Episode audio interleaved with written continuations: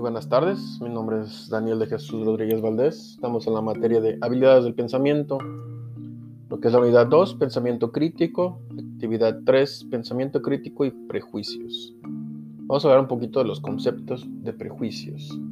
El prejuicio es una actitud injustificada o incorrecta, generalmente negativa, hacia un individuo o hacia un grupo social, es decir, una persona puede tener opiniones negativas hacia una determinada raza, género, sexo, clase social, condición humana, etc. El término prejuicio se refiere a daño material o espiritual, mientras que prejuicio se refiere a un juicio o opinión generalmente negativa formada sin motivos previos y conocimiento necesario. Para aclarar la diferencia entre estos dos términos, debe tenerse en cuenta que la forma verbal de sustantivo prejuicio es daño y la forma verbal de sustantivo prejuicio es daño. Los juicios u opiniones, generalmente negativas, se forman sin justificación. El conocimiento necesario implica ser negativo y hostil hacia los demás. A través de hechos simples los identificamos como una persona perteneciente a un determinado grupo.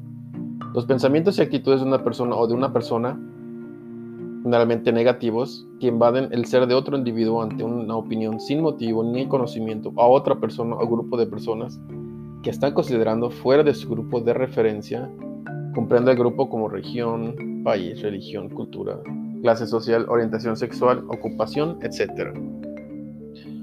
Hay dos cosas muy importantes que se deben tomar en cuenta. Lo que son las causas, en esencia, es la ignorancia, ya que el resentimiento hacia ciertas personas, grupo social o raza genera división u odio injustificado. Efectos hace que las víctimas sufran de una baja autoestima, dejen de intentar de superarse para recibir un trato igualitario y en los peores casos sentimientos de suicidio. Gracias.